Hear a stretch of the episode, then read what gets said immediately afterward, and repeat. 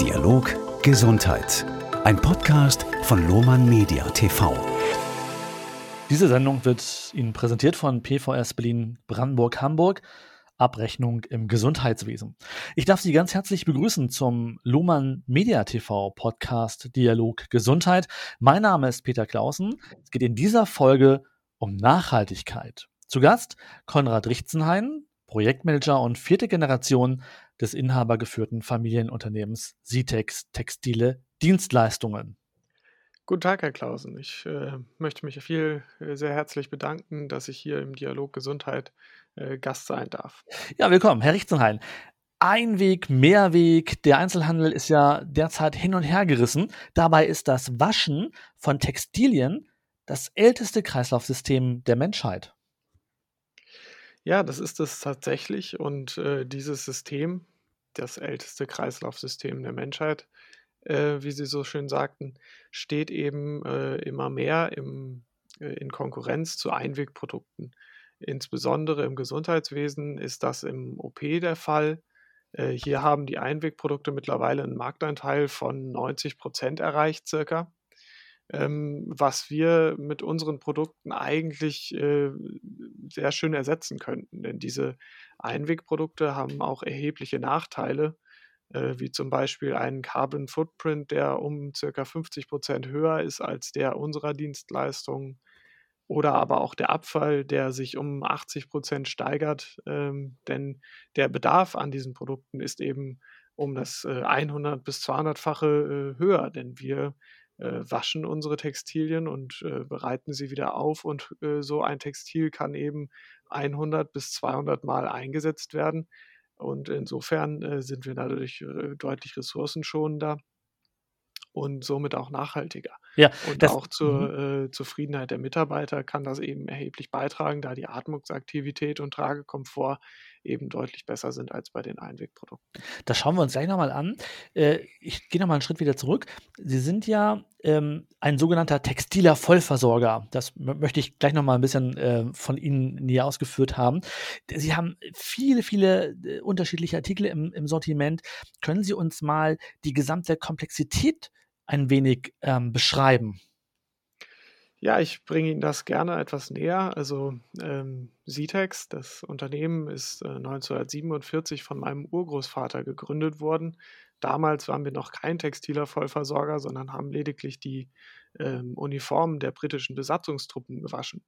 Äh, mittlerweile haben wir uns dahin entwickelt, dass wir viele verschiedene Kunden, äh, insbesondere aber im Gesundheitswesen, ähm, äh, betreuen. Und äh, das schließt eben ein, dass wir Wäsche kaufen. Diese stellen wir unseren Kunden dann äh, zur Verfügung. Das beinhaltet circa 40.000 unterschiedliche Artikel. Diese reichen von Strampler über äh, eben die bisher schon erwähnte OP-Wäsche, äh, Flachwäsche, äh, Frotte, aber auch äh, Putztextilien wie Wischmops und ähnlichem. Und die stellen wir eben zur Verfügung. Wenn sie dann genutzt wurden, holen wir sie ab. Ähm, wir waschen sie dann hygienisch einwandfrei rein und äh, liefern sie daraufhin dann wieder auf die Station oder in jeden Punkt äh, bis in den Wäscheschrank hinein. Äh, wir würden sie auch reparieren und austauschen, sollte das der Fall sein. Und diese Dienstleistung äh, erfordert dann auch bei größeren Kunden bis zu 1000 Anlieferungspunkte, die wir täglich bedienen. Inwieweit äh, helfen jetzt direkt in Ihrer Arbeit äh, Digitalisierung, moderne Technik, beispielsweise durch automatische Textilausgabesysteme oder vielleicht Datenverarbeitungssysteme? Hm, das hilft insofern, dass wir ähm, äh, viel den Bedarf steuern können, den wir eben äh, bei den Krankenhäusern dann sehen, wenn wir flexibel ähm, auf die äh, Notwendigkeit der Textilie eingehen können, äh, was wir durch unsere Controlling-Systeme eben sehen, dann können wir natürlich ressourcenschonender und äh, bedarfsorientierter arbeiten. Unsere Effizienz wird dadurch gesteigert, aber auch äh, die Benutzerfreundlichkeit für die Anwender im Krankenhaus steigt dadurch, da die Textilien dann vorhanden sind, wenn sie genutzt werden und durch textile Ausgabesysteme beispielsweise äh, immer einfach äh, ausgegeben werden können und äh, dadurch immer leichte äh, Kontrollfunktion für uns auch vorhanden Mhm. ist. Sie haben es ja gerade schon angesprochen. Ich kann mir vorstellen, dass es wenig Lagerkapazitäten in den einzelnen Kliniken äh, gibt, sodass es darauf ankommt, die Dinge just in time bereitzustellen. Bei, bei einem textilen Vollversorger stelle ich mir das sehr, sehr schwierig vor. Ähm, wie, wie läuft das äh, im Einzelnen ab? Also äh, bei uns läuft das insofern ab, dass wir äh, die Kunden häufig täglich äh, anfahren. Wir haben dann vor Ort Personal in den Krankenhäusern und äh, die stellen eben die Produkte, die wir ausliefern, dann, äh, so wie Sie sagen, just in time äh, mehr oder weniger bereit äh, an den Orten, wo sie eben gebraucht werden. Dadurch können natürlich äh, Lagerräume frei werden, wenn wir direkt auf die Stationen liefern und somit natürlich ähm, auch zur Effizienz der Krankenhäuser beitragen. Mhm. Inwieweit spielt Regionalität eine Rolle? Regionalität spielt insofern eine Rolle, als dass wir uns als ein nachhaltiges Unternehmen verstehen und Regionalität für uns natürlich einer der großen Faktoren der Nachhaltigkeit ist. Und äh, wir sind eben ein regionales Unternehmen, ein regionaler Dienstleister. Ähm, wir haben mit zehn eigenen Standorten in Deutschland und äh, 16 Standorten unserer Partnerunternehmen der Sitex-Gruppe ähm, mit circa insgesamt 5000 Mitarbeitern ein regionales Netzwerk in Deutschland aufgebaut und wir versorgen unsere Kunden daher auch immer regional. Wir müssen keine zehntausende Kilometer zurücklegen, um die Produkte eben an den Kunden zu bringen, sondern wir sind regional vor Ort und äh, können somit auch die Kunden sehr flexibel bedienen. Ja, wenn ich jetzt an Wäscheversorgung denke, dann äh, fällt mir sofort äh, ein Wasserverbrauch, Stichwort Wasserverbrauch, Stichwort Energieverbrauch.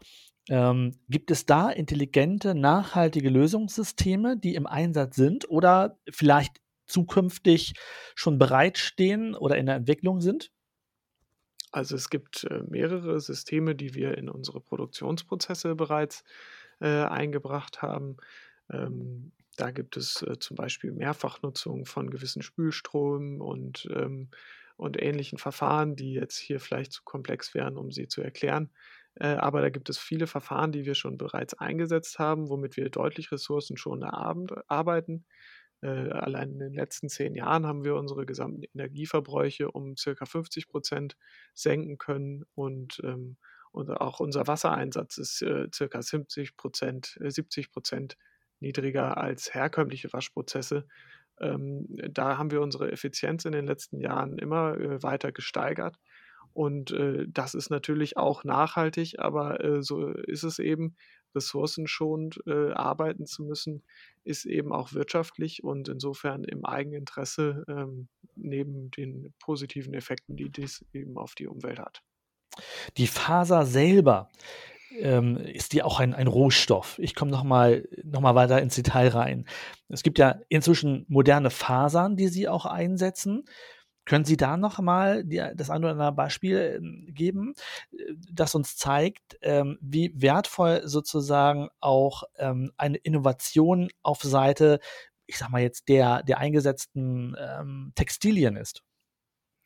Also das ist insofern sehr wertvoll, als dass wir ähm, eben durch die Innovation, was unsere Fasern angeht, die wir einsetzen, eben äh, gewisse andere nicht nachhaltige Fasern vermeiden wollen. Ähm, wir wollen Baumwolle, soweit es eben geht, äh, vermeiden. Wenn wir sie nutzen, dann äh, nutzen wir hauptsächlich Baumwolle aus kontrolliertem, zertifiziertem, äh, nachhaltigem Anbau.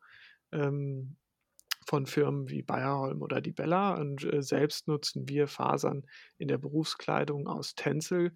Ähm, das hat insofern den Vorteil, dass es aus einer nachhaltigen ähm, Forstwirtschaft aus Österreich und Europa stammt. Dabei wird Restholz zu einer neuen Faser gesponnen und ähm, das funktioniert in einem geschlossenen Kreislauf in, in Deutschland dann am Ende.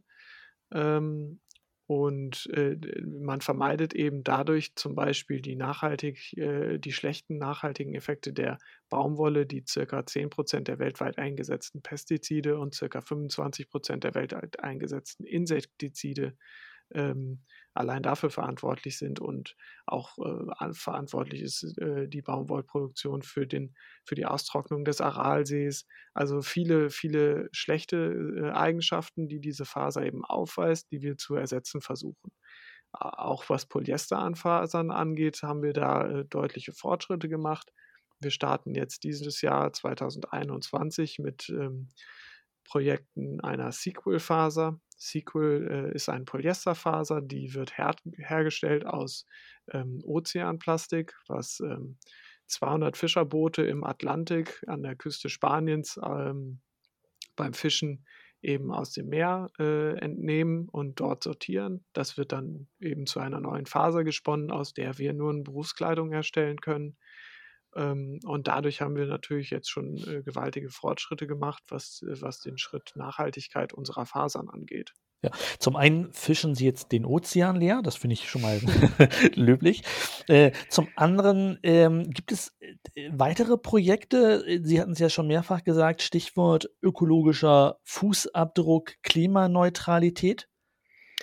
Ähm, die gibt es äh, auf jeden Fall. Also wir beteiligen uns stark an der äh, Organisation Plant for the Planet. Ähm, das ist eine Organisation, die äh, den Regenwald in Mexiko äh, wieder aufforstet. Ähm, das ist für uns sehr relevant, weil wir ähm, eben Klimaschutz als globales äh, Thema erachten und äh, wir uns auch global engagieren wollen. Ähm, wir werden dort bis 2027 ca. 500.000 Bäume pflanzen, äh, die eben dem Klimaschutz zugutekommen. Und nebenbei werden wir CO2-Zertifikate in derselben Höhe stilllegen lassen. Ähm, insofern äh, erreicht man da fast den doppelten Effekt. Ähm, des Weiteren bieten wir dem, äh, ab diesem Jahr unseren Kunden an, ihre Dienstleistung, die sie von uns beziehen, klimaneutral äh, zu erhalten. Das bedeutet, dass wir durch das Pflanzen von Bäumen den äh, ökologischen Fußabdruck, der erzeugt wird, wenn wir eine Dienstleistung einem Kunden bereitstellen, eben zu kompensieren. Das ist sehr kostengünstig und äh, unterstützt ein tolles Projekt mit, dem, äh, mit der Organisation Plant for the Planet. Eine Frage, Herr Richtenheim, die muss ich Ihnen noch stellen, die muss einfach kommen. Bei so viel Textilien, die Sie einsetzen, was machen Sie wenn die Textilien am Ende des Lebenszyklus angekommen sind. Also ich gehe dann immer zum Altkleidercontainer und mache die Klappe auf und tue sie rein. Aber das geht bei Ihnen ja wahrscheinlich nicht in diesem großen Umfang. Also gibt es auch da nachhaltige Konzepte? Ähm, wir sind dabei, jetzt äh, viel da in die Richtung zu entwickeln. Also ähm, bisher es, ähm, gibt es verschiedene äh, Varianten. Zum einen werden Putzlappen daraus hergestellt, aber auch Dämmstoffe.